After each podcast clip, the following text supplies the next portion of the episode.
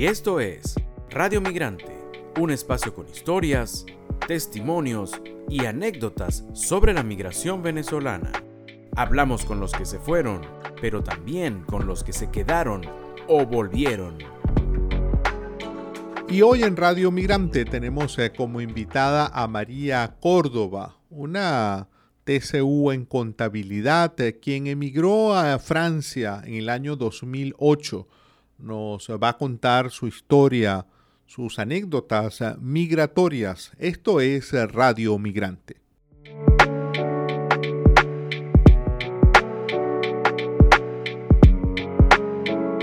Muchísimas gracias por atendernos, María. Te damos la más cordial bienvenida. Mm, hola, muchas gracias a ustedes por, eh, por la invitación para compartir mi historia con ustedes. Nos encanta tenerte aquí como invitada, María. Entendemos que emigraste hace bastante tiempo, en el año 2008. Eh, en esa época no, no eran muchos los venezolanos que emigraban, ¿verdad?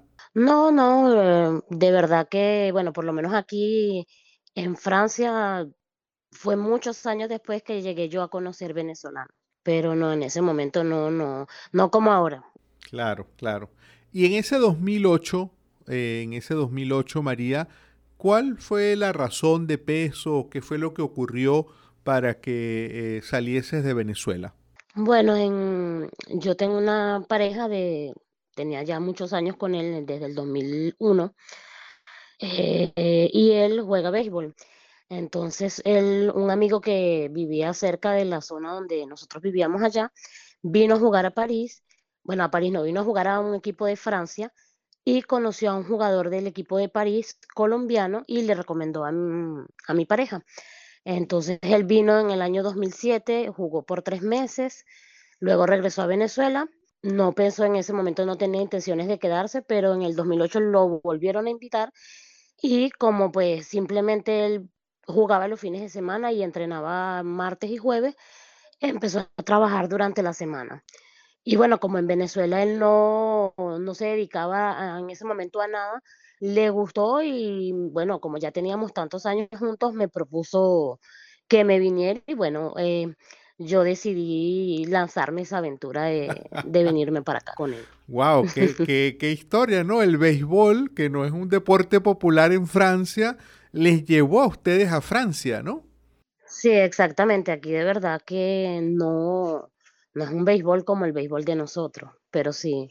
Eh, María, tú en Venezuela eh, trabajabas, estudiaste, te preparaste como eh, TCU en contabilidad. Cuando saliste de Venezuela, ¿estabas trabajando en, esa área?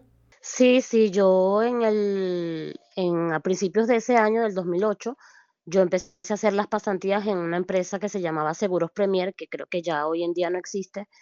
Eh, y bueno, las pasantías eran de tres meses y después me propusieron quedarme fija y bueno, trabajé ahí hasta el día que, bueno, decidí que me venía para acá y, y decidí renunciar. Y en ese momento todavía estaba terminando, o sea, estaba haciendo la tesis y justamente me graduaba cuando mi novio me propuso venirme para acá.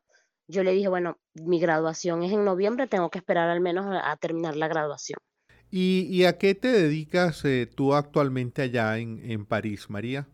Bueno, ahorita mismo eh, trabajo cuidando unos niños y también, o sea, en la tarde, eh, aquí los niños estudian hasta las cuatro y media de la tarde, yo los recupero. Y el temprano trabajo en una chocolatería con unos venezolanos, por cierto. Ah, mira. Eh, que son, son unos venezolanos que tienen una chocolatería vegana eh, y bueno, yo los ayudo a ellos al principio, los ayudaba a hacer a empacar los chocolates y bueno, ya poco a poco los ayudo un poquito más que si en la preparación y cosas, o sea, no a preparar el chocolate como tal, pero sí a, hacer, por ejemplo, en Pascua, que se hacen los huevos de Pascua y ese tipo de cosas. O sea, en ese día a día tuyo, aún estando en París, estás eh, cotidianamente en contacto con venezolanos, entonces. Sí, sí, sí, sí. Bueno, de por sí, desde digamos, el primer momento en que llegué, eh, ya tenía contacto con una venezolana y un colombiano que eran pareja. Y bueno, ya con esto llevo siete años trabajando con, con la chocolatería, entonces sí, todo, o sea, prácticamente nunca he dejado el contacto así con, con venezolanos.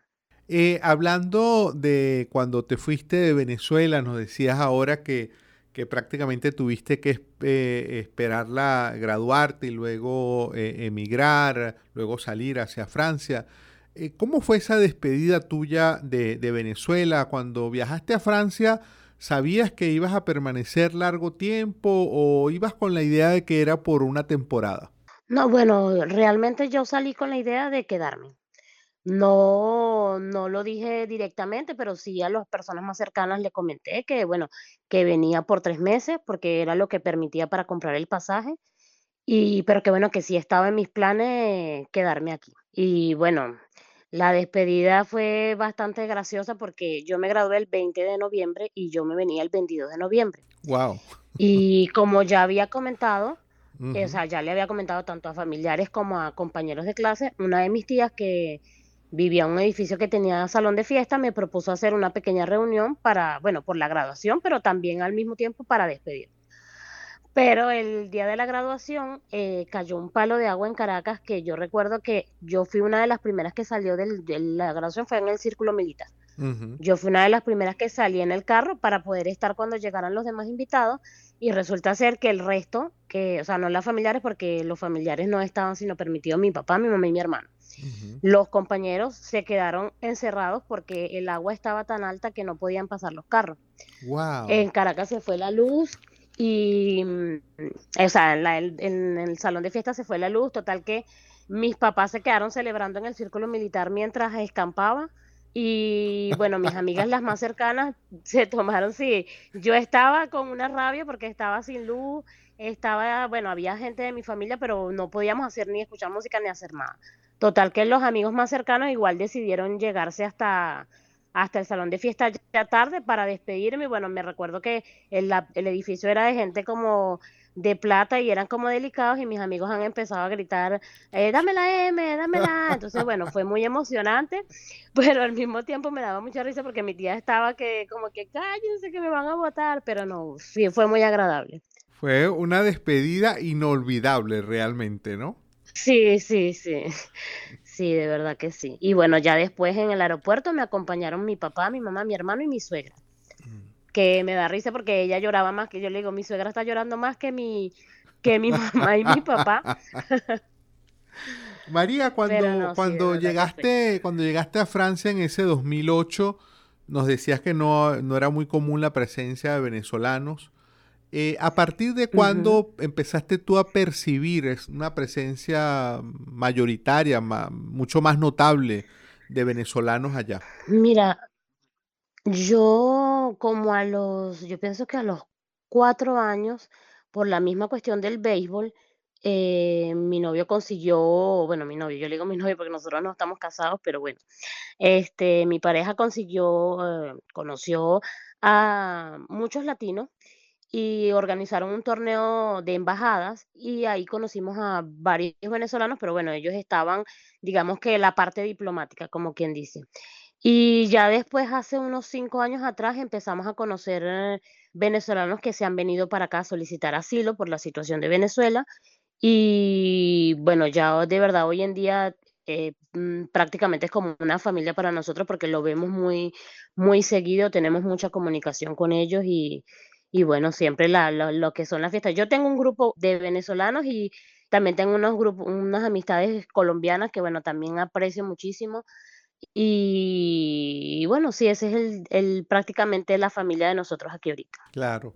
Y allí, eh, cuando llegaste, ¿era fácil comerse una arepa allá en París en aquellos años, en el 2008? Sí, la, o sea, la harina pan sí se conseguía desde que yo llegué, no se conseguían tanto otros productos como por ejemplo el diablito, la riqueza, la malta, esos productos no, pero la harina pan como tal sí, porque aquí ya sí existía una comunidad muy grande de colombianos y ellos también consumen bastante la harina pan. Ah, pero también me pasó que mi novio me dijo, mira, tráete tráete harina pan, tráete caraota, tráete no sé qué. Y yo me vine con la maleta llena de cosas, llena de, mira, yo me traje como tres harina pan, que recuerdo que cuando pasé por inmigración me dijeron, no te van a dejar pasar todo eso. Y yo, bueno, si me la sacan, las dejo, pues no hay problema. Y cuando llegó aquí, eh, él trabajaba con un colombiano y su pareja era venezolana. Y cuando yo llego y le cuento a ella, ella me dice, pero él es loco, si aquí se consigue la harina pan y los granos los venden en los africanos, ¿cómo te vas a traer todo eso? Y bueno, es un vacilón, pero sí, sí, de verdad. Y hoy en día sí ya hay unas tiendas que venden riqueza, todas esas cosas, y también creo, si no me equivoco, aquí en París hay como tres restaurantes, uno que, que sí es restaurante como tal, que se llama Hola Caracas, eh, hay otro que es como una arepera que se llama Ají Dulce y hay una de cachapas que ese sí nunca he ido, pues se llama Cat Cachapas, algo así. Este, y bueno, ya mm. uno puede tener la oportunidad de, por lo menos a los amigos que no son venezolanos, decirle, mira, esta es la comida de nosotros y, y sí, uno disfruta bastante por ese lado ahorita. Claro. Eh, María, eh, si yo te digo la palabra Venezuela, ¿Qué cosas se te vienen a ti a la memoria? Sabores, olores, colores. ¿Qué cosas se te vienen a ti a la memoria? Yo pienso que... Sabores. Yo pienso que sabores.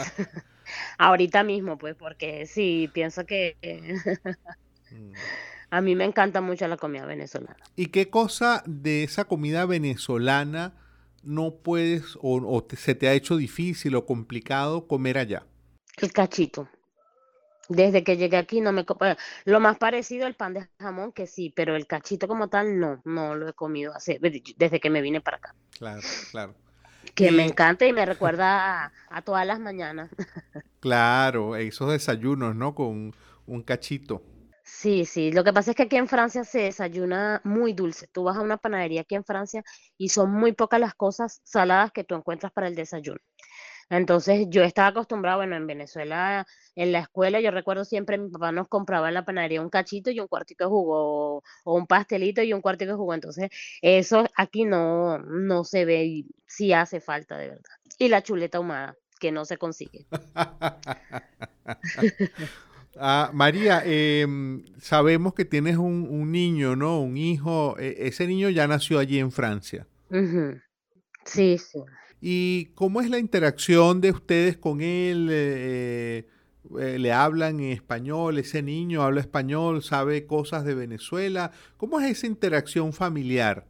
Sí, mira, bueno, desde que él nació, nosotros, bueno, él empezó la escuela a los tres años y los primeros tres años en la casa solo español. O sea, nosotros decidimos no hablarles en francés, primero porque, bueno, no es nuestra lengua natal y no, la, digamos que podemos hablar, pero no la pronunciamos correctamente, entonces es como hacerle un daño. Y segundo, porque pues es importante tanto para la comunicación con la familia aprovechar desde pequeño que ya el niño domine los dos idiomas. Entonces, siempre se le habló en español desde chiquito y bueno, todavía. No te voy a decir que no hay momentos en que digamos que él cuando llega de la escuela va a contar algo de la escuela y te lo cuenta de pronto en francés y si yo estoy al mismo tiempo cocinando, de pronto le respondo en francés, pero del resto, nosotros con él es español. Mm. Español porque, eh, mm. bueno, nuestros padres no hablan francés, entonces hemos visto casos de que vienen los abuelos y los niñitos no se pueden comunicar con los abuelos porque no hablan el idioma. Entonces, sí, y él estuvo en Venezuela en el año, en diciembre del 2019 cuando tenía cinco años y bueno, tuvo la oportunidad de compartir con su familia y llegó hablando que, bueno, con palabras que sin aguara y ese tipo de cosas que yo me reía, porque yo decía, ¿de dónde sacas eso? Pero sí, sí, él habla muy bien el español. Eh, María, ya para cerrar, pues siempre nos quedamos cortos de tiempo, hay tantas cosas que, contar. Eh, pero antes de terminar, siempre me gusta mm, hacer volar, digamos, la imaginación o los recuerdos. Imagínate, María, que se inventó una máquina que te puede transportar en el tiempo o en el espacio. ¿A dónde iría hoy María Córdoba? En Venezuela, dices tú. Donde quieras ir. Bueno, yo pienso, yo he comentado em, que para mí la época, digamos que mm, me permitió como quien dice eh, abrir camino, independizarme un poco, fue cuando empecé la universidad, que fue en el año 2002, si no me equivoco. Eh, entre el 2002 y el 2008, que de verdad eh, yo vivía en una ciudad pequeña, entonces el ir a estudiar a Caracas eh, me, o sea, como que me, me permitió no, no, no, quedarme como en ese encierro de que de tener miedo a hacer. Creo que eso fue lo que me ayudó mucho también a que cuando llegara aquí eh, no tuviese miedo de que, bueno, estoy en un lugar que no conozco, ¿no? Y de verdad que creo que fue una de las épocas de mi vida que, que más disfruté, la época de la universidad.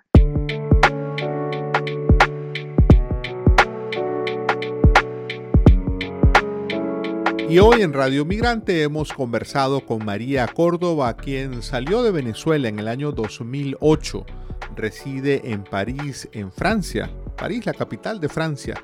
Hemos tenido su testimonio, hemos tenido su historia migratoria hoy en Radio Migrante. Esta fue otra presentación de Radio Migrante.